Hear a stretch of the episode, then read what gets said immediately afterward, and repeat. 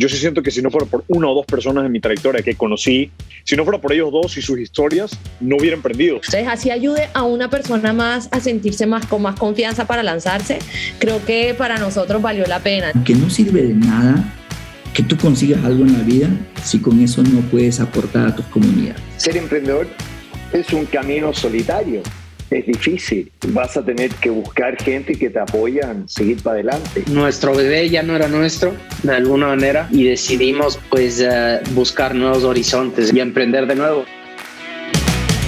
The Network, episodio número 130, Rodrigo Witt, cofundador y CEO de Inbox.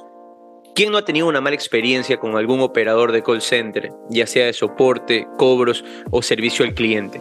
Creo que todos hemos sido parte de alguna llamada frustrante, de mal servicio. Rodrigo, con Inbox, está construyendo una solución que maneja el desempeño de agentes y controla la calidad de sus llamadas por medio de inteligencia artificial. Rodrigo es ex empleado de Cryptos, la startup fundada por nuestros grandes amigos Cristian Torres y Alfonso Villalba, donde fue Business Development Manager. En la conversación hablamos mucho sobre esto y los aprendizajes que él tuvo de esta gran empresa. Luego de esto, empezó Inbox en mayo del 2021, una startup con muchísimo potencial y una conversación llena de lecciones sobre emprendimiento en tecnología. Espero que lo disfruten. Agradecemos a nuestros sponsors, Farmacéutica La Santé, Tu Genérico Tu Vida. También agradecemos a Pardux. Simplifica tu operación de e-commerce en www.pardux.com. ¿Quieres vender en línea en tiempo récord y ahorrar dinero en el proceso?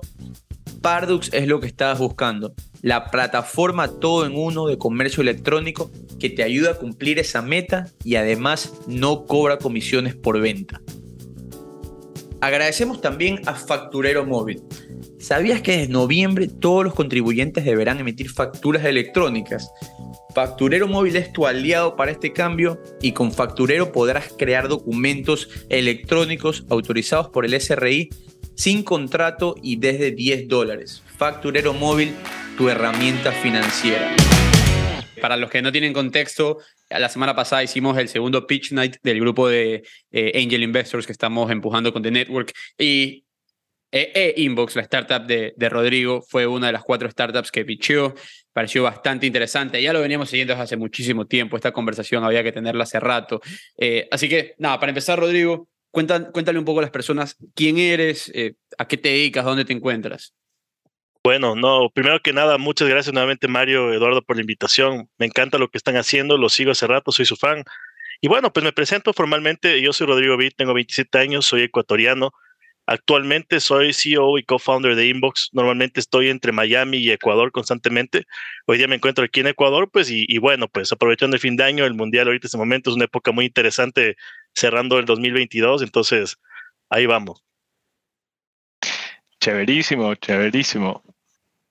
Eh, sí, bueno, yo, yo, quería, yo quería decir algo que aquí, haciendo la investigación previa, eh, Rodrigo, te considero un, un adelantado para la época, porque ahora está bastante de moda el tema de las joyas para hombres. Yo me compré el otro día otro anillo, una pulsera por ahí, estaba ahí. Eh, saliendo un poco de mi comfort zone. Eh, y yo y estábamos viendo, estábamos viendo que, que tú fundaste una joyería para hombres, Kraken Jewelry. ¿De dónde sale esto? ¿Qué, estabas haciendo? ¿Qué te dio por hacer esto? Y quizás si la, si la tenías hasta ahora, quizás ahora te hubiera ido mucho mejor que antes. Claro, no, realmente yo creo que ese fue uno de mis primeros emprendimientos, nada que ver con tecnología.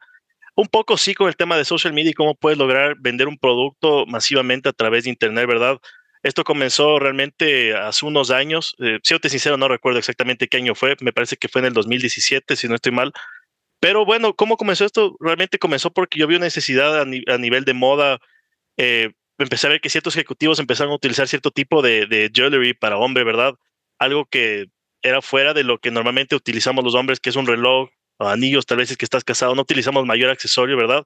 Pero vi que eh, dentro de sus eh, atuendos, ¿verdad? Querían meterle un poco de estilo y este tipo de joyas, el que yo estaba dedicando a hacer, era algo muy específico para hombres que se quieren vestir muy bien, ¿no? Ahora, ¿por qué, ¿por qué hice esto? Fue porque realmente empecé con una, al inicio de la ola, cuando esto empezó a, a, darse, y realmente tuve una oportunidad de crecer bastante en ventas, logré vender aquí en Ecuador muchísimo, y todo era remoto, no tenía una tienda, no tenía algo físico. Yo me puse una tienda online en Instagram y a través de Instagram empecé a pautar y empecé a vender en todo el Ecuador, logré vender en Colombia, Perú, inclusive hacer envíos para Argentina y Canadá. Entonces yo creo que eh, parte de eso fue una buena escuela para entender cómo tú debes aprovechar los trends, ¿verdad? Los momentos de, en el caso de, la moda y este tipo de artículos que son de fast fashion, son muy diferentes a generar una startup de tecnología totalmente. Es algo único que no va a ser eterno, sino algo muy cíclico a través del tiempo y creo que puedo aprovechar bien el tiempo en el momento adecuado, logré crecer, salir en, en, en, media inclusive, enviar mis productos a festivales en Ecuador, entonces fue una, un buen momento para entender cómo emprender y lo difícil que es también una etapa temprana, ¿no? Pero ahí, ahí has de haber tenido que 20 años por ahí, o sea, tu, tu meta siempre era, vamos a hacer algo de emprendimiento, eh, o sea, te, te llamaba claro. esto la atención, ¿por qué? ¿Siempre lo supiste? No, realmente siempre he sido, siempre he buscado las maneras de, de, emprender, tener en una edad temprana mis chautas, como decimos aquí en Ecuador, ¿verdad? Pero más que nada poder estar activo haciendo algo que a mí me guste y poder tener desde edad temprana edad, un poco de libertad financiera, ¿verdad? Entonces empezó por eso, encontré una oportunidad y la aproveché al máximo. Creo que cuando tienes un producto, el storytelling es lo mejor que tienes como herramienta. Y si ese storytelling se alinea con el perfil de clientes que tú quieres llegarle, vas a tener un campo enorme para generar oportunidad. Hablabas del storytelling, a Eduardo le encanta esto. Yo he estado hablando con Eduardo que voy a hacer un curso de storytelling eh, hace tiempo, porque la verdad quiero aprender más del tema. Eh, tú decías, Rodrigo, que el storytelling es como que lo más importante del producto. ¿Lo sabías en ese momento o es ahora que tú te estás dando cuenta de lo que yo estaba haciendo era storytelling eh, en el concepto de, cómo te lo enseñan en una aceleradora o, o en el mundo de Venture Capital? Eh, no, no lo sabía como lo sé ahora, naturalmente, ¿verdad? Pero sí sabía algo que era muy importante. Siempre hay algo para un loco. ¿Qué significa esto, verdad? Es que hay nichos, ¿verdad? Y ese nicho necesita cierto mensaje y cómo poder comunicar ese mensaje claro para captar la atención de esto, ¿verdad? Hagamos un ejemplo súper sencillo. Si es que sé que este tipo de pulseras que está haciendo son para fanáticos de Star Wars, voy a hacer un mensaje clarísimo para esa gente que sabe de qué se trata, qué significa cada, cada personaje, cada planeta, etcétera si bien mi, mi, negocio no era de Star Wars, esa colección fue exclusiva para ellos y fue algo especial para ellos por el mensaje que pude crear, ¿no? Por darte un ejemplo, ¿verdad? Lo mismo se traduce a lo que hacemos hoy en día, ¿verdad? Un storytelling es mucho más profundo que solo lo que significa el producto, sino cuál es tu historia, de dónde son tus orígenes, por qué lo estás haciendo hoy, cuál es la visión de esto. Son diferentes etapas de storytelling que tú tienes que ir construyendo para que ese mensaje sea óptimo para cada, eh, digamos, para cada comunidad a la que estés comunicándote, básicamente.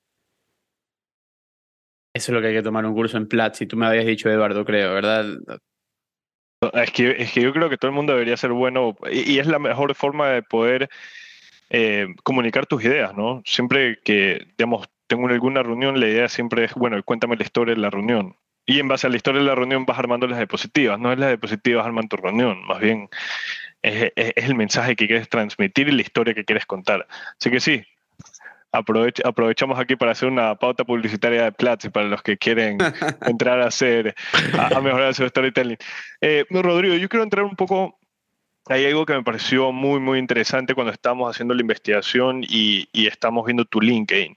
Eh, tú empiezas, eh, emprendes en, en, Kraken, sales de Kraken, inmediatamente entras a una empresa eh, durante cuatro meses y en cuatro meses decide saltar a criptos. Criptos, eh, para los que no han escuchado, nosotros es una startup ecuatoriana de inteligencia artificial que clasifica documentos eh, en una empresa, de, de, Alfonso Villalba y Cristian Torres, que tuvimos un episodio para, si lo quieren escuchar.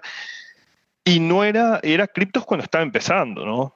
O sea, tú fuiste uno de los primeros empleados, me atrevería a decir. ¿Por qué apostaste por ellos? ¿Qué, qué, qué pasó? ¿por, qué en cuatro meses decides pasar de emprendedor a empleado privado a cambiar directamente a una industria completamente diferente que es industria tecnológica con este crecimiento acelerado? Perfecto. Hay dos puntos importantes en esta narrativa. La primera es que, eh, primero, conectando con el punto que dije anteriormente, ¿verdad? Yo tenía claro en dónde quería estar y en qué tipo de empresa es la que quería trabajar. Y bueno, pues cuando se dio la oportunidad de criptos, pues la tomé porque era era todo lo que podría llegar a aprender estando trabajando en una empresa como la de ellos, ¿no? Eso como primer punto. Si hubiera sido criptos o otra en su momento, el camino era trabajar en una startup, pero eh, me siento bendecido de haber trabajado con, eh, en criptos porque más que eh, Cristian Alfonso, mis jefes en ese tiempo eran mis amigos, eh, mentores, Y ahí, y ahí se conecta con el segundo punto. Yo estoy conectado con ellos desde antes que tenga mi propio primer emprendimiento, si quieres llamarlo así. Yo empecé a trabajar en Kruger y ahí pude conocer a Cristian y Alfonso cuando estaban en su anterior emprendimiento también. Y bueno, pues tuve la oportunidad de conocer también a los, los founders que hoy día están con Authority, con Fast Pharma y demás, porque todos estuvieron en ese batch de, de Kruger Labs cuando estaban Cristian y Alfonso ahí, ¿no? Entonces, ¿a qué me motivó tomar esa decisión? Fue básicamente, los conozco desde hace ya muchos años, sé en la manera en la que trabajan, son muy buenos emprendedores, jóvenes también, pero han aprendido mucho en este tiempo y más que nada tenemos una súper confianza y ellos también confiaban mucho en mí y pues fue un no-brainer para mí tomar esa decisión y poder empezar a trabajar con ellos también. ¿Qué, qué se ve en, en los early, early stages de una startup que tiene ¿sabes? potencial para crecer exponencialmente? ¿Qué se espera de uno como uno de los primeros empleados? ¿Qué sentiste tú? Porque muchas veces lo que escuchamos es, eh, hay un cierto tipo, de, cierto tipo de personas que al no haber parámetros muy delineados de cuál es tu posición, no les gusta y, y, se van. Entonces cuéntanos un poco en tu experiencia, cómo lo viviste. Bueno, eh, siendo muy transparente con el tema, yo creo que para la edad que comencé con ellos eh, estaba muy moldeable yo en todo lo que pude haber llegado a aprender primero, ¿verdad? Pero yo creo que se reduce esto en una en tres líneas. Primero que nada, la confianza en los founders y en su visión. Segundo, la cultura en la que ellos están creyendo y apostando. Con haberles conocido de la cultura que ellos vinieron y la cultura que ellos eh, tuvieron como herencia, lo que estaban haciendo ellos como empresa en criptos, me pareció fantástico, ¿verdad? Y aparte de eso, ser uno de los primeros empleados que cree en la visión y sabe hasta dónde puede llegar esa empresa, te llena también de una ambición interna para sudar esa camiseta como si la empresa fuera también tuya de alguna manera, ¿no? Es lo que pasa cuando tú eres un employee, todo es un caos y tu meta es lograr, lograr armar un, un orden de ese caos que estás viviendo en una startup de etapa temprana, ¿no? Esos fueron los tres puntos que para mí fueron lo crucial que pasaron en las primeras etapas de criptos, sin producto, eh, digamos, lanzado oficialmente al mercado, en etapas de pre-lanzamiento, validando muchas cosas. Y yo creo que es una escuela importantísima para cualquiera que quiere tener una startup. Es trabajar en una startup de, etapa temprana, ¿verdad? Vives esas etapas y una experiencia inolvidable, sin duda alguna. Tú entras, como, entras a Cryptos como Customer Experience Coordinator. Eh, mucho se escucha ahora del Customer Experience, de el cliente como centro de todo, la experiencia de la compra, etcétera. Cuéntanos un poco, tú conocías este rol, digamos, ya estabas familiarizado un poco y cómo, qué era lo que se esperaba de ti en ese momento, en esa etapa de criptos. Bueno, eh, mira, yo siempre en mi rol he sido muy comercial, ¿no? Eh, teniendo tu propia empresa que vendes productos eh, B2C al consumidor final, te, te vuelves un poco canchero en cómo vender a alguien, ¿verdad? Y ese siempre fue mi fuerte, la parte comercial. Sin embargo, en criptos no comencé en mi fuerte, comencé en una parte que es la, la del otro lado, un poco más alineado con producto. Entonces, ¿qué era el rol principalmente? Dejando el título de un poco de lado, ¿de qué se trataba el rol? Era ser esa voz en la mitad de los clientes con mi equipo técnico en criptos, ¿verdad? En todos los temas que estábamos desarrollando, eh, en pruebas de concepto, cómo lograr que esto, que los clientes entiendan en la etapa en la que estamos y que nos, y que entiendan, ¿no es cierto?, lo que debería estar pasando, lo que no, que estamos creando el producto y todos estos temas. Entonces fue una parte muy de técnica. Me tocó aprender cosas técnicas que no he aprendido nunca antes, pero creo que somos una esponja cuando tenemos la intención de aprender lo que más que podamos, ¿verdad? Entonces aprendí muchísimo de cómo debería ser mi narrativa, mi vocabulario para hablar con gente técnica, con gente de seguridad. Nunca había estado involucrado antes con gente de seguridad de la información y esto me aperturó las puertas para entender cómo hablar con ellos con confianza, para que ellos entiendan que tú eres el experto y que ellos sientan la confianza de cómo lidiar contigo, ¿no? Entonces, comencé por ese lado, en una experiencia de los clientes, pero el lado un poco más técnico, ¿no? Aún no se realizaban ventas, estábamos intentando vender criptos en ese tiempo, pero era lograr ese, esa, esa, digamos, confianza con el cliente para que podamos abordar un primer concepto exitoso. Claro, en este, en este caso a ti se te abren dos, dos eh, clientes, ¿no? Se te abre el, el, cliente final a quien tienes que receptar ese feedback y por el otro lado eh, todo un área de tecnología, que en realidad tú eras el cliente del área de tecnología, pero ¿Cómo fue ir eh, entendiendo cómo es el vocabulario con cada uno? Porque al área de tecnología es un mindset completamente diferente. Eh, eh, son temas más técnicos, manejan tiempos diferentes, en muchos casos, ¿no? no sé si en todos. Pero y por el otro lado tienes clientes que están un poco em, escépticos del producto, que eh, quieren, esperan que todo sea muy rápido, no entienden que hay una startup que está con poco capital recién empezando a levantar, que van a haber muchas fallas al principio. ¿Cómo fue esa, cómo navegaste eso ahí al principio? Perfecto, yo creo que hay, dos respuestas, eh, como tú dices, ¿no? La primera es de mi lado, ¿qué es lo que yo hago para nutrirme de este tipo de, lenguaje que no es el común para una, para una persona, ¿verdad? Sino alguien que ya está involucrado en tecnología y estos términos tengo la fortuna de que ellos invirtieron en mí en, estos cursos que, que, suelen haber, ¿no es cierto?, de tecnología inicial, que es ciberseguridad, que es la parte que estamos desarrollando. Yo, y ellos me, me ayudaron a mí con ciertos cursos para yo poder nutrirme y entender de qué se trataba técnicamente el producto, ¿no? Además de mm, esto, contaba con todo su apoyo para cualquier explicación, ¿verdad? ¿Qué es esto? ¿Qué significa esto por aquí, por acá? ¿Para qué sirve esto? Y yo creo que eso se resume en ser curioso, ¿verdad? Tienes que ser lo suficientemente curioso para entender de qué se trata. Yo creo que la mejor manera de, de trabajar en una empresa, entender qué estás vendiendo, cuáles son los beneficios, de cómo lo estamos construyendo y de qué, es, de qué se trata, ¿verdad? Eso por un lado, ¿verdad? Entender de mi lado y tener la responsabilidad de también nutrirme de esto, educarme para poder hablar con confianza con los clientes, ¿no? Y por otro lado, yo creo que ahí viene un poco mi atributo y mis habilidades comerciales también, ser empático con los clientes, ¿verdad? Si bien ellos están entendiendo y quieren una solución ahora para el problema, muchos ya entendieron de que es una startup, estamos en etapa temprana, va a haber errores, pero al, construir un programa de diseño, de aliados de diseño, ellos entendían que su feedback era muy importante, pero ¿quién iba a estar recibiendo ese feedback constantemente? Yo tenía mucho que ver con esa parte, ¿verdad? Esto es lo que nos dicen los clientes, esto les gusta, esto no les gusta, aquí está fallando la tecnología, pero tú tienes que hablar con seguridad técnica, ¿no? Que no entiendan que porque así seas menor que ellos, no sabes de lo que estás hablando, sino realmente, mira, esto está pasando por esto, por esto, por esto, Obviamente tenía las partes técnicas, técnicas de mi lado que me ayudaban cuando yo no entendía algo muy técnico y ahí pues nos apoyábamos, ¿no? Pero tienes que tener la curiosidad y también conocer el producto realmente. ¿Cómo manejaste, cómo manejaste el momento? Porque en una etapa, en una, una empresa en etapa temprana, ¿no? Lo que sea que, que se esté construyendo, tienes pocos clientes, ¿no? Eh, y, y esos pocos, o sea, cuando tú pides un cambio y llevas un feedback al área de producto, al área de tecnología y dices, oye, esta feature deberíamos de cambiarla o esto es lo que me están pidiendo tus clientes, en realidad te viras y dices, estoy hablando con solamente cinco clientes, me explico. No hay, un, no, hay, no hay una muestra considerable que en realidad me diga si es que esto no va a funcionar en, un futuro. Eh, ¿Cómo tomas tú esa decisión? No, sé si me, expliqué por lo de... Claro, eh, yo creo que mucho de mi rol no era tomar la decisión sobre qué construir. O llevarla. Pero que, que, sí funcionaba, ¿no es cierto? Yo creo que los founders de criptos tienen metodologías ágiles para cómo ejecutar, ¿no? Lo cual a mí me encantó y pude aprender mucho de eso, ¿verdad? Por el lado de técnico y producto, Alfonso es un crack, entonces tiene muchas metodologías de cómo priorizar lo que dicen los clientes, ¿verdad?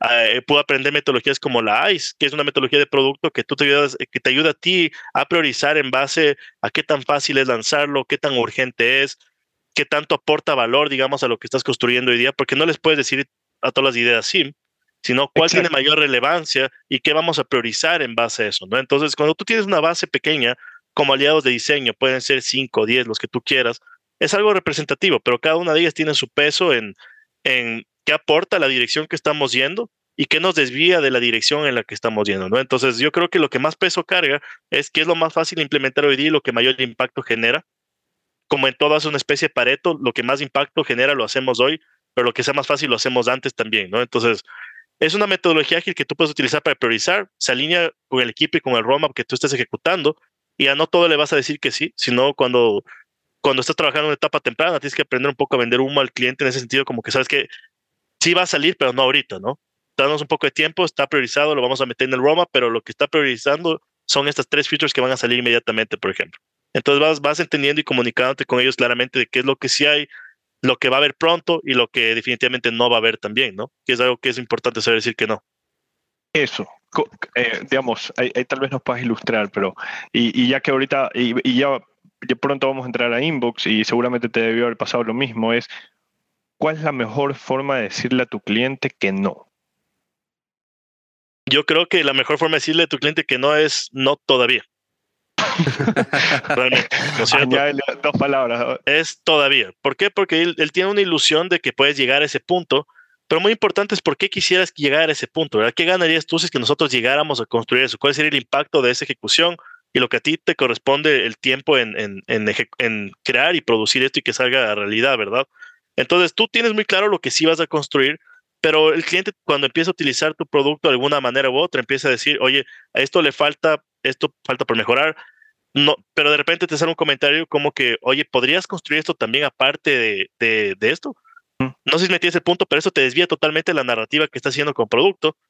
Pero cuando estás tan temprano, a veces pecas y dices sí, ¿no? Porque si es una cuenta importante, tú quieres traerla pronto y vas desarrollando, pero también vas midiendo eso con otros clientes, ¿verdad? Es, oye, ¿a ti te gustaría esto? Si es que, lo, eh, o sea, más que te gustaría, ¿te serviría si es que hacemos esto de esta manera? Sí, ¿no? Y vas priorizando, ¿no? Entonces, ahí viene el todavía, porque es importante el todavía, es porque puede que sí lo llegues a desarrollar, pero más adelante en el roadmap, tal vez en unos dos meses después o tres, pero ahorita estamos enfocados en, estos tres puntos que son hoy, ¿no? Entonces, yo creo que se maneja de esa manera la, la, la conversación. Eh, hay un tema antes de entrar a Inbox, pero tú en menos de siete meses eh, en, en criptos manejabas tres países, básicamente. ¿Qué crees que te llevó a, a, escalar tan rápido?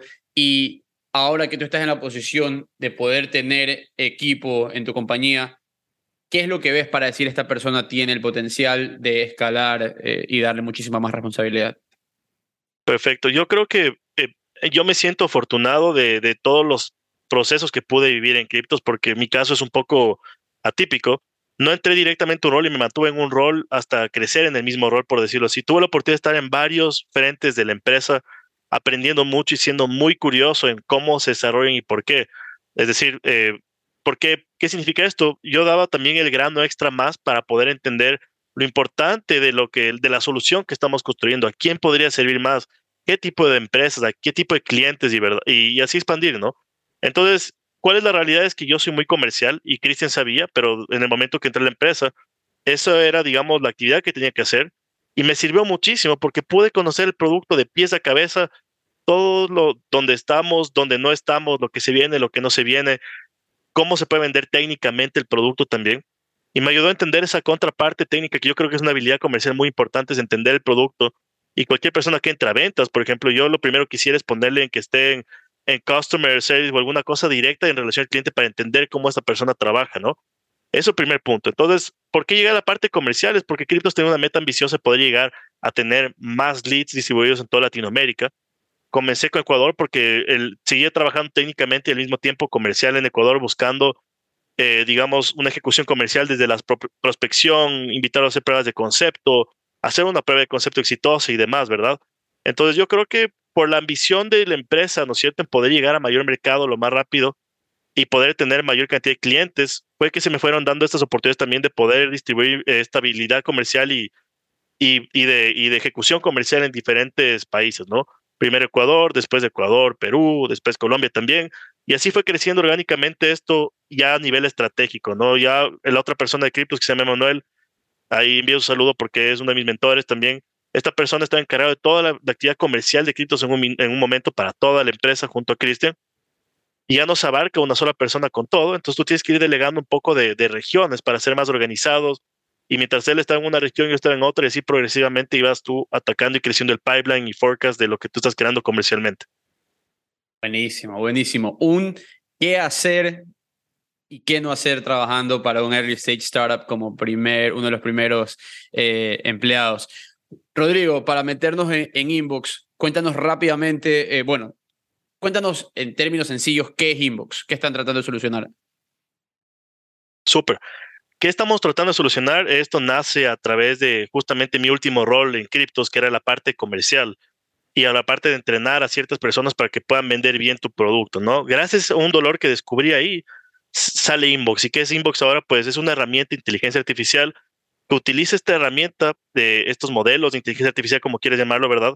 Para analizar todas las conversaciones que tienen los vendedores, agentes de Customer Success, agentes de cobranzas, agentes de call center con sus clientes, ¿ya? Es decir, es un análisis de conversaciones de clientes con los vendedores para detectar lo que están haciendo bien, lo que están haciendo mal, poder detectar las mejores prácticas, oportunidades de mejora y poder optimizar cada conversación para que sea exitosa a través del tiempo, ¿no? No sé si es que se entiende un poco el Wineliner, pero el objetivo es poder analizar conversaciones para hacer más eficiente el equipo, oportunidades de mejora y de esa manera, digamos, que el equipo pueda reventarle y descubrir su verdadero potencial. No, hay mucho que hablar, pero algo que, algo que me interesa, que seguramente lo viviste bastante intensamente, fue, ok, estoy creciendo en criptos, es una compañía interesante con mucha proyección, seguramente tengo... Eh, potencial de, hacer- crecer muchísimo más y decides irte.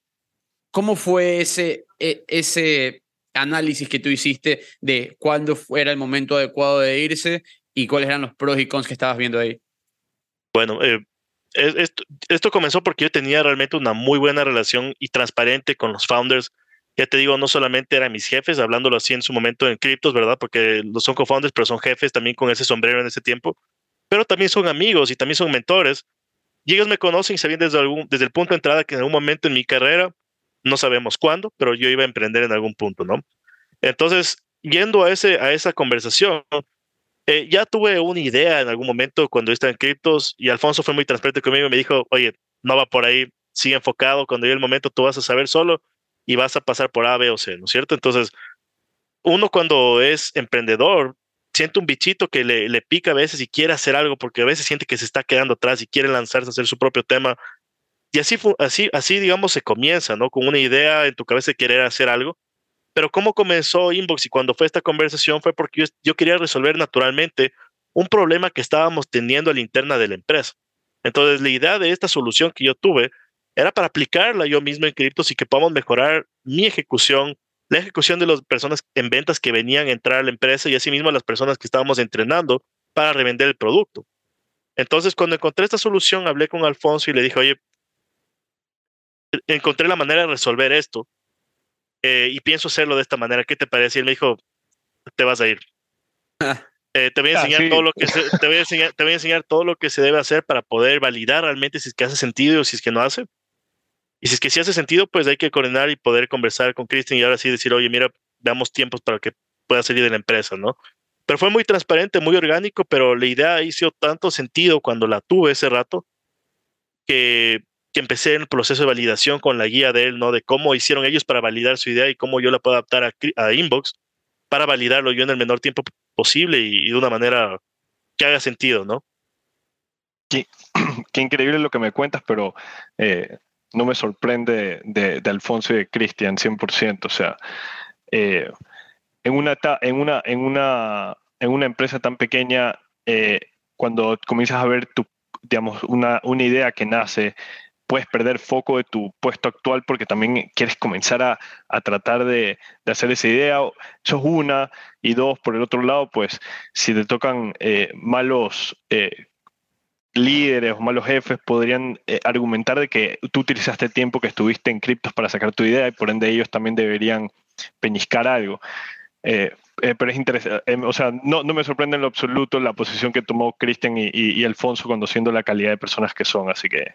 Pero no dejemos de lado, no dejemos de lado lo que estás diciendo, porque efectivamente pasa, ¿no? Porque que- Sí, cuando, cuando tú empiezas con lo tuyo, esto empieza a tener cierta importancia y a mí me dijo esto mi coach, pero es como que llega un punto que tú dices, no puedes tener dos novias al mismo tiempo, ¿verdad?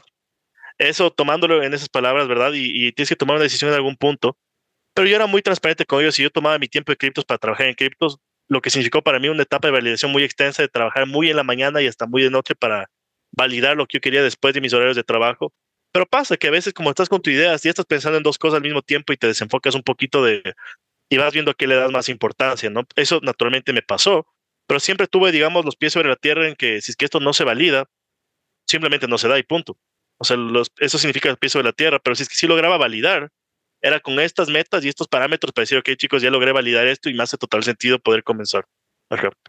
¿Cuáles fueron esas metas? ¿Cuáles fueron esas metas en las que ya sabías, y que la hemos hecho en algunos otros podcasts, pero es, ¿cuáles fueron esas metas que tú te pusiste para decir, ok, llego aquí y salgo?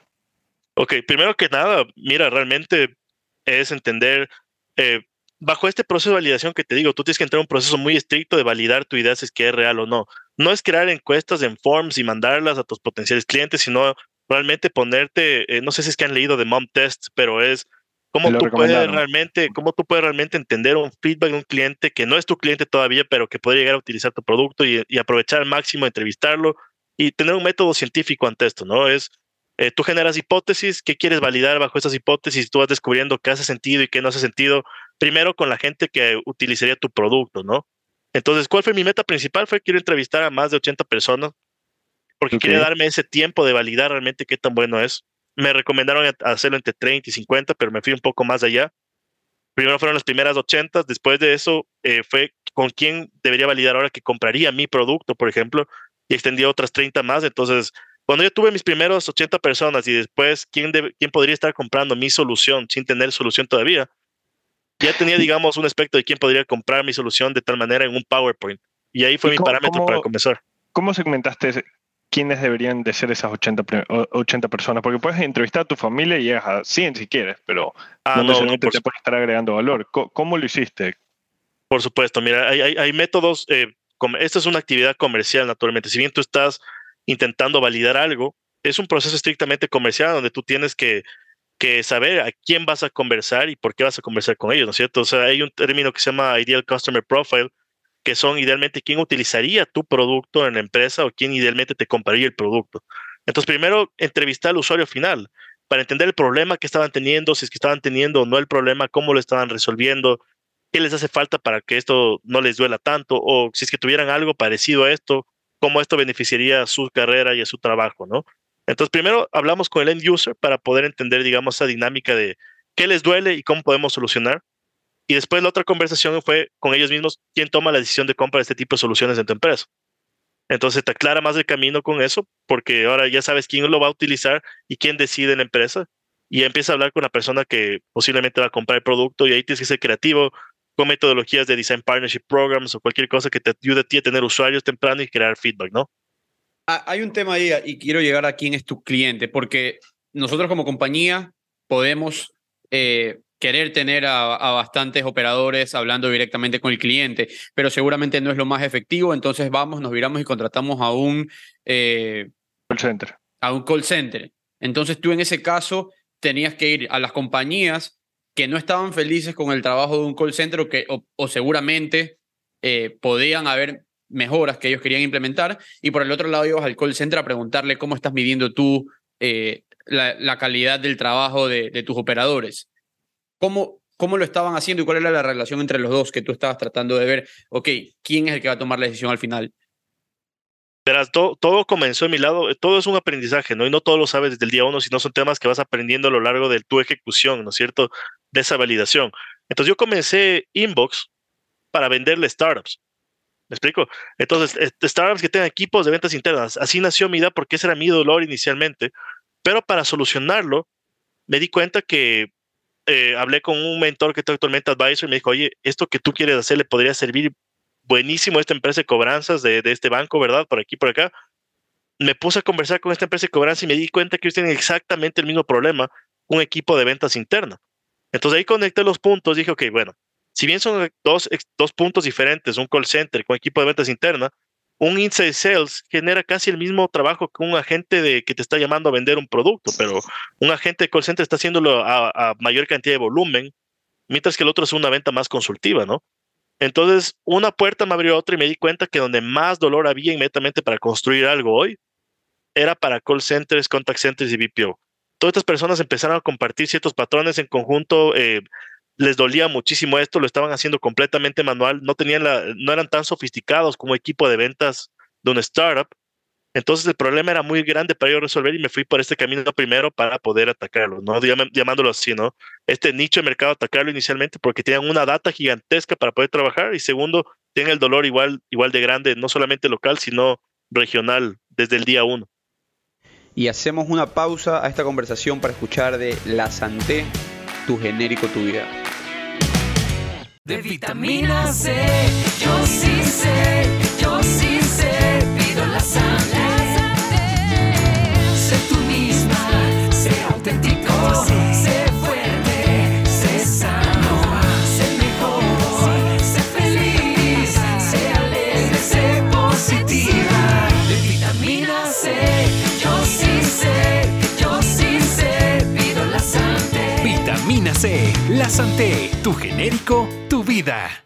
Estás dando una solución en base a inteligencia artificial, pero antes, ¿cómo estas personas estaban midiendo, cómo estos call centers o estas compañías estaban midiendo el success? Porque es bastante subjetivo. Eh, ¿Cómo te trata o cuál es el tono o qué, qué tan efectivo es para cerrar un, eh, un vendedor por medio del teléfono o alguien que está ayudándote como por, por servicio al cliente. Entonces tú venías y les explicabas algo que quizás no lo podían dimensionar en ese momento, haber sido una venta media, media abstracta cuando no tenías producto. Correcto, y es verdad, es verdad, pero ¿qué es lo que, cómo comencé yo una vez de que después terminé este proceso de validación? Mi primer prototipo fue un PowerPoint, ¿ya? Y un video eh, de un PowerPoint de cómo debería estar funcionando esto en base a lo que me han dicho mis potenciales clientes, ¿no? No eran clientes, eran potenciales clientes porque ellos les iban a intentar vender esto una vez que lo estemos ejecutando, ¿no? Pero ¿cuál viene el asunto, ¿no es cierto? Porque es subjetivo, es porque tú no hablas de los futures que tienes ahora, sino del valor que quieres generarle al cliente. Y eso es lo que le engancha a ellos en una manera inicial, ¿verdad?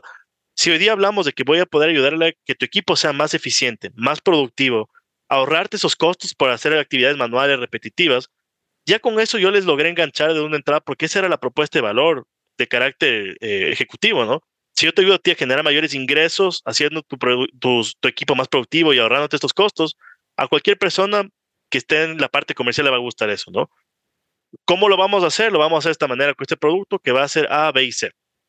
En ese momento, ¿no? Porque hoy día es muy diferente a lo que queríamos hacer desde un principio, pero digamos, comenzó de esa manera.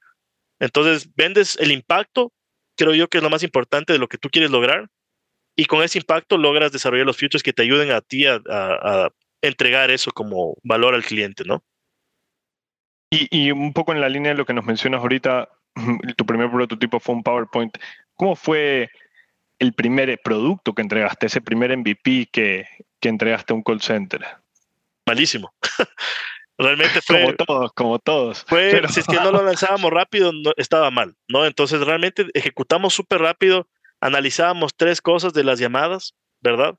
Pero detrás de eso estaba mi equipo atrás analizándolo fake. Eh, escuchando la llamada, básicamente. Escuchando, es... incluyendo, incluyendo, incluyéndome, escuchando las llamadas de nuestro lado, calificando manualmente. ¿Y en vivo y, o, o, digamos, tú pedías que te graben las conversaciones y eso ahí por Drive te las pasaban y tú las analizabas y tenías un como un NPS atrás? Exacto, ¿Cómo, entonces eh, me olvidé de responderte tu pregunta, Mario. Entonces, digamos, ¿por qué, ¿por qué trabajando con ellos esta parte, verdad? Que se conecta con lo que dice Eduardo esta industria tenía tanta cantidad de data para explorar que no lo estaban utilizando, que para mí era una mina de oro el utilizar esta data para brindarles insights a esas empresas para que puedan tener una mejor ejecución, ¿no? Y, esto se traduce a, a, nosotros hacerlo tan manual como ellos lo estaban haciendo en nuestro primer MVP, ¿no?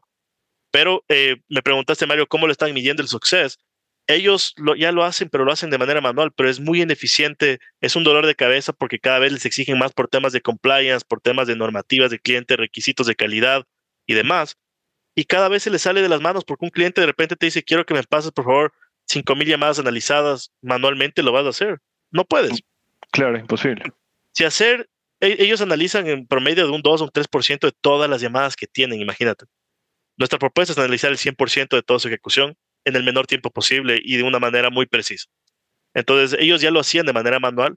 Tomamos estos parámetros de cómo ellos califican de manera manual y lo digitalizamos, pero metiéndole un turbo, llamémoslo así, ¿no es cierto?, que es la velocidad y la, y la, y la cantidad de cosas que puedes analizar en menor tiempo posible, ¿no? Entonces, así es como respondiendo a tu pregunta, Mario, también conectando con lo que dice Eduardo en este punto. Yo tengo, okay, yo tengo, okay. No, dale, dale. Si, si, vas a seguir por aquí, dale. Me iba, me iba, a meter por la inteligencia artificial. No sé si Yo también, en realidad. Dale, dale tú. o sea, mi pregunta más básica es: eh, ¿cómo consigues armar el equipo que sepa de esto? Porque, eh, no, o sea, en ese, en, cuando empezaste, que ya me vas a decir cuándo empezaste, pero el, el, el AI es, es algo que está tomando bastante fuerza en el último año, en los últimos dos años. Entonces, en Latinoamérica, con eh, poco capital, sin producto, ¿cómo encuentras a estas personas que sabían desarrollar tecnología con AI? Bueno, eh, aquí vamos a tener un tema un poco controversial de mi lado, ¿verdad? Pero es parte de nuestra historia y esto es sin echarle, digamos, desméritos a nadie, pero yo comencé Inbox con otras personas cuando inicié mi empresa, ¿no? Pero ¿qué es lo que pasa, verdad? Yo trabajé para una empresa de AI y como te dije, fui muy curioso para entender cómo trabajaban ellos y cómo se construían los modelos, qué es lo que tienen que hacer, lo que, cómo se hace bien, qué es lo que se hace mal, qué podría mejorar de mi lado yo, pero yo no soy un founder técnico. Entonces, intenté reclutar a personas que tengan estas habilidades, eh, espíritu emprendedor y demás, ¿no es cierto?, en una primera etapa, que crean en lo que quiero hacer y en la visión en la que tengo. Y eso fue lo que hice inicialmente, ¿no? Pero una de las cosas que puedo decir que eh, me equivoqué a nivel de co-founder fue con las personas que empecé a trabajar en ese instante, ¿no? Entonces, eh, ¿cómo empezó esto? Esta es la visión de mi producto, esto es lo que yo quiero lograr. ¿Qué tipo de skill necesito de mi lado para que pueda construir esto técnicamente? O a quién puedo contratar para que sea un early employee directamente y que pueda empezar a trabajar por ese lado. Mi respuesta lógica fue eh, tener un equipo founding team inicial para que podamos trabajar esto desde un principio en etapa de, construcción con el cliente. ¿no? Todo lo que construíamos era en base a los feedback del cliente, pero naturalmente necesitas a alguien que tenga estos skills técnicos que te ayude a ti a desarrollar y ejecutar. Entonces, tenía unas personas que trabajaron conmigo inicialmente, ¿no es cierto? Que tenían cierto nivel de habilidad y lo, y lo hacían bien hasta su punto, pero necesitas a alguien que esté 100% comprometido con tu visión y que esté trabajando alineado con todo lo que representa trabajar full time en una startup y demás, ¿no? Entonces, aquí sí puedo decir que por eso conecté con Natalina, mi co-founder hoy en día, muy alineados, eh, involucré a las personas, por ejemplo, inversores y mentores para que puedan participar en el proceso de selección de Natalina.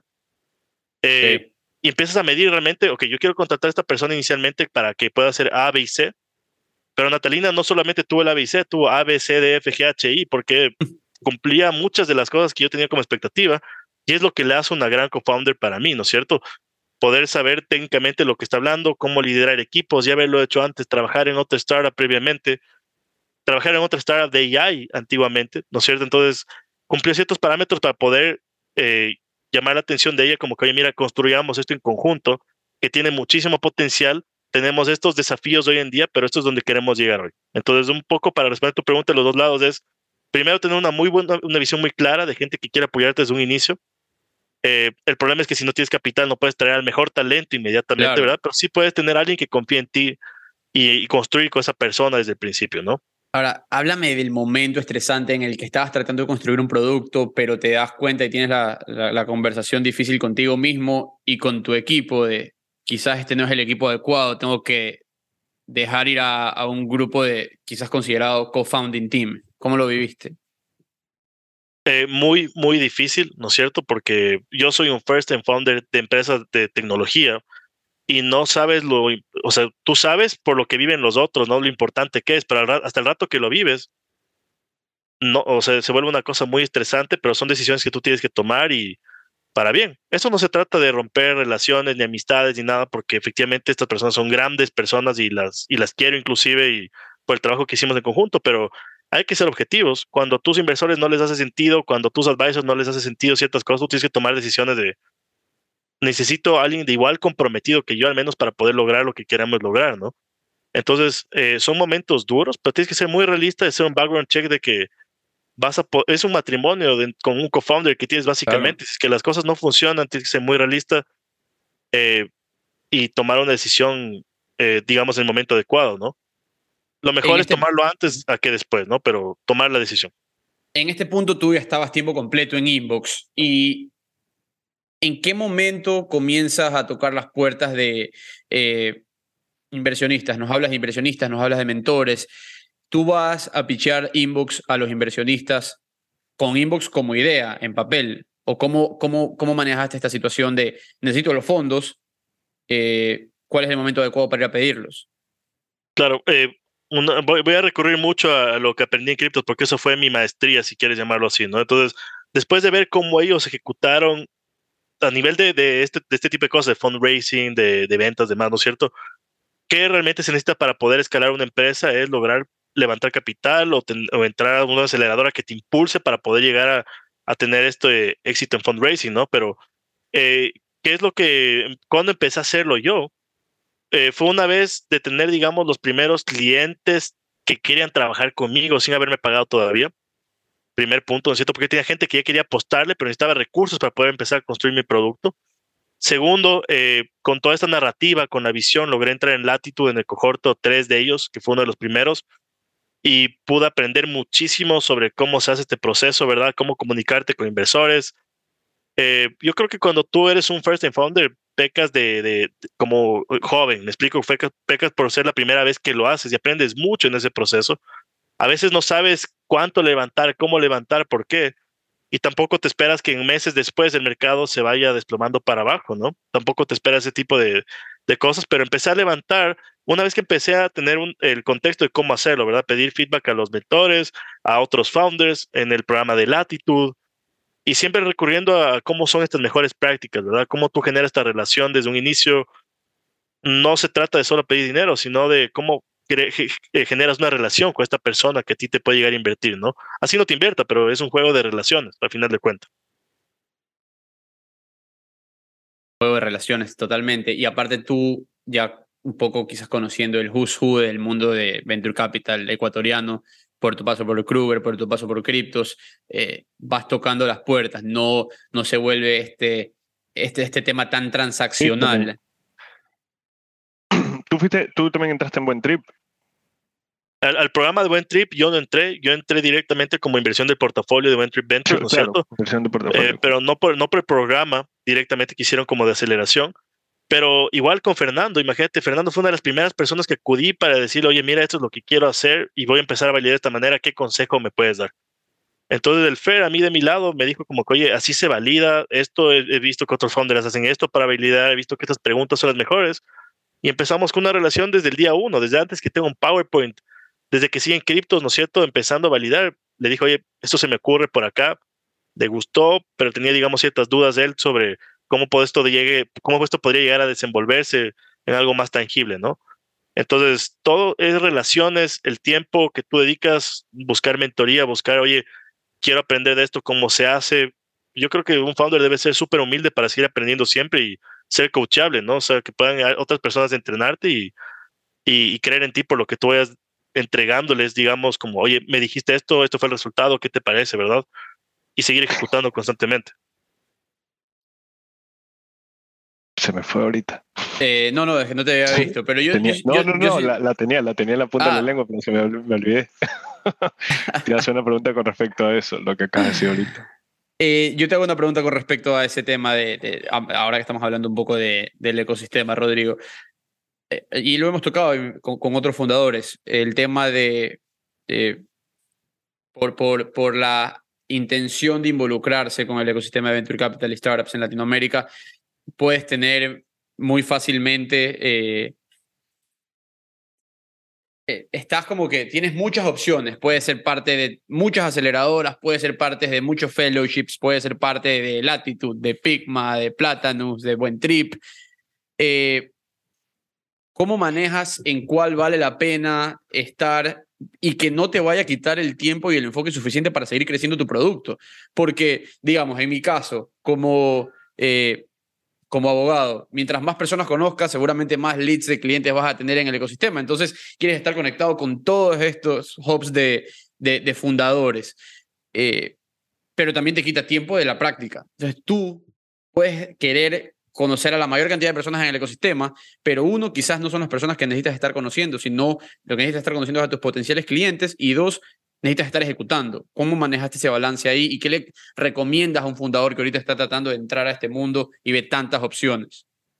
Claro, verás, yo creo que yo creo que la principal recomendación siempre es priorizar la ejecución de tu empresa, ¿verdad?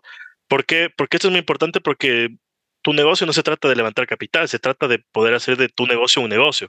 Que utilices fundraising como tu manera de escalar es otra estrategia, ¿verdad? Porque tú lo pudiste haber hecho bootstrapping también si es que se daban los medios, pero lo que debes priorizar siempre es la ejecución, tener un roadmap claro de dónde quieres ir, cómo llegar a ese punto y eventualmente cuando tú logres entender a dónde estás yendo, vas a darte cuenta qué necesitas para llegar a ese punto, de punto A a punto B, ¿no es cierto?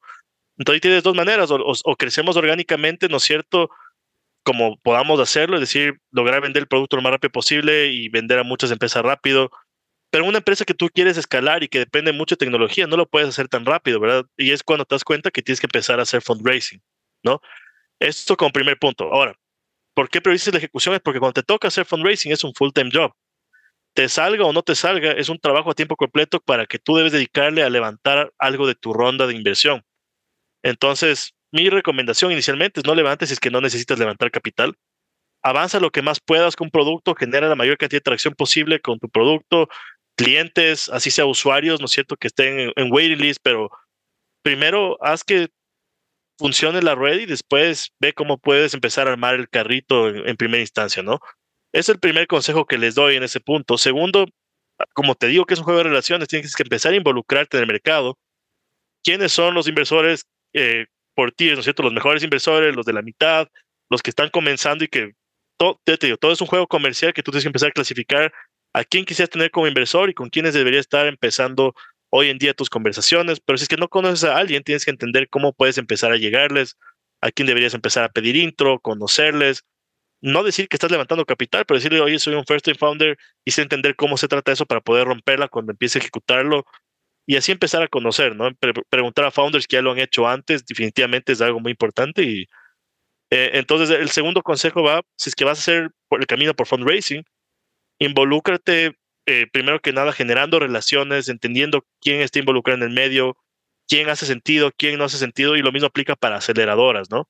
Tú tienes las que están en muy top tier nivel, que están YC, Techstars, y después tienes las otras, ¿no es cierto?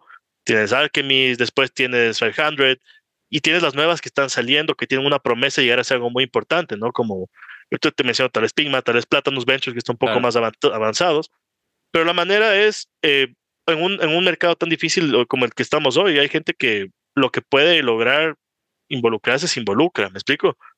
Pero siempre tienen que apuntar a lo más alto, creo yo, porque si tú piensas siempre esa meta muy alta, vas a apuntarle y vas a llegar más lejos. Entonces, siempre apuntarle un YC, un texto, va a ser el, el camino correcto, inclusive a un 500 startups, entonces, esas no te hacen perder tiempo, sino te ayudan a ti a crecer como persona y profesionalmente, porque en verdad te están acelerando y aparte invirtiendo mucho capital y aparte introduciendo a toda tu comunidad detrás de todos ellos. Entonces, yo lo priorizaría de esa manera y a las que están detrás, es que estás comenzando, pues te ayudan a comenzar y a, empezar a involucrarte en esos mercados, ¿no? Que es el, de inversionistas, inversionistas ángeles y demás. Eh, un tema aquí que quizás me estoy saltando, pero se escucha, y hablando eh, hablando eh, con Eduardo sobre esta entrevista, eh, hablando, hablar con cualquier persona tiene una mala experiencia con, con agentes de, call centers. La mayoría de las personas lo tienen. Cuéntame tú de lo que has visto, cuáles son los mayores errores de, de, los operadores de call centers que, que, estás viendo. Es un mundo realmente terrible. Y siéndote sincero, eh, yo vivo ese, ese, ese, dolor como cliente todos los días de la semana. Me llaman otra vez las personas de, de que venden temas de telefonía, ¿verdad? Para no decir nombres, ¿verdad? Todos los días o a vender tarjetas de crédito o a vender algo de ventas, quién sabe, ¿verdad? Todos hemos tenido malas experiencias incontables veces, pero ¿qué es lo que puedo aprender también? Es, mira, eh, aprendí a ser muy empático, porque claro que quieres ayudarles a que no cometan tantos errores. Y, y si hablamos de errores, hay cosas que no tienes ni idea de lo que se ve. Es un mundo es un mundo donde la, que vivimos tan rápido que no le tienes paciencia para una llamada de dos minutos, eh, donde si es que la persona no tiene la cultura adecuada como entrenamiento correcto, una guía adecuada, cómo ser empático, ellos también te van a tratar a la patada porque te van a tratar con la misma energía que tú les tratas a ellos, ¿me explico? Entonces, eh, ¿por qué quiero hacer lo que estoy haciendo hoy día con Inbox? Es porque quiero ayudarle a dos personas puntualmente. Tres, llamémoslo así. Primero que nada, estos agentes que están haciendo un trabajo del día a día, que es un trabajo muy complejo, ¿verdad? tienen que hacer por lo menos 111 llamadas diarias, imagínate eso, de las cuales su desempeño se mide en el éxito de cada una de estas llamadas. Entonces tienen una presión, primero que nada, por sus supervisores y por la gente que les paga, ¿no es cierto? Primer punto. Segundo, ellos es que no tienen una cultura de entrenamiento, de guía, van a seguir cometiendo los mismos errores. Y esto parte de la culpa la tienen los supervisores que no les entrenan correctamente, que no saben dónde están equivocándose que no tienen idea dónde están lo que están haciendo bien, dónde están los que están haciendo las cosas mal, ¿verdad? Y tercero, yo te aseguro, eh, sea a ti Mario o Eduardo, si es que mañana alguien te llama con una muy buena intención y te genera una excelente experiencia, tú vas a querer mantenerte como cliente de ellos, ¿no es cierto? Si es que alguien te trata bien a ti desde un principio, sea, una venta, o sea, una postventa, o sea, una, una llamada de atención a ti como cliente, tú esperas, tú tienes la más alta esperanza de que te van a tratar bien como cliente. Si es que alguien te trató mal, tú te vas a la competencia. Hoy día es tan dinámico el tema de que si es que tuviste una mala llamada con esta telefonía, solo tal vez por eso mañana te cambies a la otra. Imagínate, ¿no es cierto? Entonces, si es que tú recibes por otro lado una excelente experiencia, vas a querer quedarte porque al menos eso lo hicieron muy bien. Entonces, eh, he visto todo, insultos que no tienes ni idea. De hecho, hemos tenido que entrenar nuestro, nuestro modelo de sentimientos con palabras negativas solo de las llamadas que hemos analizado ellos se equivocan mucho asumiendo cosas o querer hablarte rápido o interrumpiéndote, no dejándote hablar a ti como cliente. Temas que son básicos de una conversación, ¿no? Una, una pregunta con respecto al tema de call centers. Yo también he sido, eh, O sea, víctima de malas, de malas llamadas definitivamente, y de esas que te llaman 25 veces seguidas. Eh, pero por el otro lado trato de empatizar con, con, la persona que me está llamando, ¿no? Esa persona no tiene nada en contra mía, tiene una orden y tiene que llamar y tiene que llamar hasta que le conteste.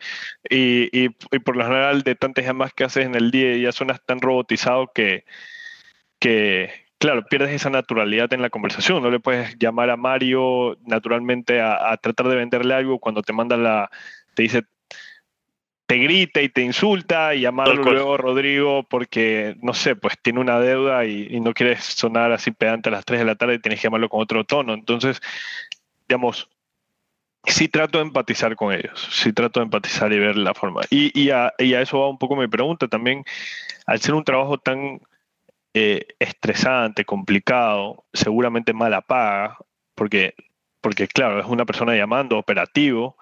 Eh, los call centers deberían de tener alta rotación de personas y eso también podría ser un problema al nivel de sus eh, teleoperadores que están constantemente en rotación, entonces no hay alguien que esté ya mucho tiempo en el puesto, ya domine eso, sino que el costo de capacitación por lo general debería ser muy alto que decides no capacitar, sino, ok, yo sé que esta persona se me va a ir en cuatro meses, haz todas las demás posibles, en cuatro meses va a venir otra persona. ¿Para qué voy a invertir en capacitarte y en cuatro meses te sale eh, un sueldo de 600 dólares y, y te vas, ¿no? ¿Tú, tú, eso es un punto fuertísimo. ¿Es cierto lo que, lo que digo o no? O, yo estoy eh, asumiendo ahorita, eh, pero me hace sentido. Es que hace sentido porque en muchos funciona así. Tienen altos niveles de rotación, pero si tú conectas por qué tienen esos altos niveles de rotación, más que por la paga, es porque no tienes una cultura que te incentive a ti a crecer dentro de esa misma empresa, porque lo puedes hacer. Mira, las mejores empresas de call center, contact center, son las que a ti te permiten crecer. Así comienzas como un agente de ventas o un agente de cobranzas, ¿no? Hoy ya comenzaste como un SDR, mañana va a estar liderando el equipo, mañana va a ser un supervisor, mañana va a estar supervisando la calidad, mañana, y, y, tienen, y realmente sí tienen una, un camino de crecimiento, pero ¿dónde están los que sí se diferencian? Son los que la apuestan a brindar una o sea, que, que, la experiencia del cliente sea su diferenciador. Entonces los manes van a pagarles mejor a sus agentes porque quieren que brinden un mejor trabajo, van a dedicarles los tiempos de capacitarles, educarles, de darles coaching, de darles guía, las herramientas necesarias. Y por eso ellos son los mejores call que hay en comparación a los que no lo están haciendo, ¿no? Y es un mercado tan competitivo, pero al mismo tiempo, digamos, ellos lo, eh, son tantas las millones de llamadas que hace una empresa como un banco, por ejemplo, que ellos no trabajan solo con un call center, trabajan con cuatro o cinco. ¿Te imaginas sí. eso? Entonces, un, un, banco, un banco, llamémosle 5 tal vez por decir nombres, puede estar trabajando realmente con seis call centers hoy porque tiene esa cantidad de clientes y esa cantidad de problemas que resolver o esa cantidad de tarjetas que vender o, o cobrar, ¿me explico? Entonces, cada call center compite entre ellos y cómo ellos ganan esos contratos es brindándoles mayor experiencia y mejor calidad a su usuario final, que es un banco o una aseguradora, pero lo que tú dices es muy cierto y la rotación va a seguir si es que tú, si es que mañana te ofrecen un mejor salario, él va a salir, pero posiblemente a dónde va a ir esa persona, ¿no es cierto? Entonces, eh, hemos visto casos de éxito nosotros de personas que desde que empezamos a construir nuestro producto fueron agentes y hoy, en día ya son supervisoras de un área, por ejemplo, de cobranzas de, de, ese, de ese call center, ¿no? Entonces, sí hay oportunidad de crecimiento, pero es muy complejo, el trabajo es muy difícil eh, las horas son complejas, ¿no es cierto? Y también tienes, claro, y también tiene, o sea, eh, a diferencia de una empresa donde, no sé, me, tienes, tienes 10 personas en la base, ¿no? De la pirámide. ¿no? Eh, crecer es más, puede durar, puede tomar más tiempo, pero en realidad si tienes más, más porcentaje de crecer que en un call center donde tienes cientos de personas haciendo exactamente lo mismo que tú haces. Entonces, no compites contra el de al lado, sino compites contra 100 personas más. El nivel de competitividad debe ser muy alto, ¿no? Y, y obviamente la pirámide es, hace que los puestos arriba sean mucho más escasos. Exacto. Eh, Ahí te conecto sí, con un punto importante para que creo que hace relevancia con lo que estamos hablando uno de los problemas más grandes que hemos identificado nosotros es que así como tienes tantos agentes, ¿verdad? Tú tal vez sabes quiénes son tus cuatro top performers, llamémosle tus agentes de muy alto desempeño que están rompiéndola. Lo que no sabes es qué es lo que están haciendo ellos bien para que esas mejores prácticas puedan ser replicadas en el resto del equipo. Y, peor, como les estaba mencionando antes, ¿qué es lo que está haciendo el resto del equipo que no está trayendo los mismos resultados, verdad? Entonces, la incógnita más grande es cómo vamos a lograr que estos agentes de bajo desempeño o de medio desempeño puedan subir ese escalón para convertirse en top performers o mid performers. Entonces, es muy competitivo, pero parte de su necesidad como empresa, como call center, es cómo descubrimos esto. Necesita algo que me ayude a mí a identificar cómo lograr que toda esa curva se eleve, ¿no es cierto? Entonces ahí es donde entramos nosotros como solución también.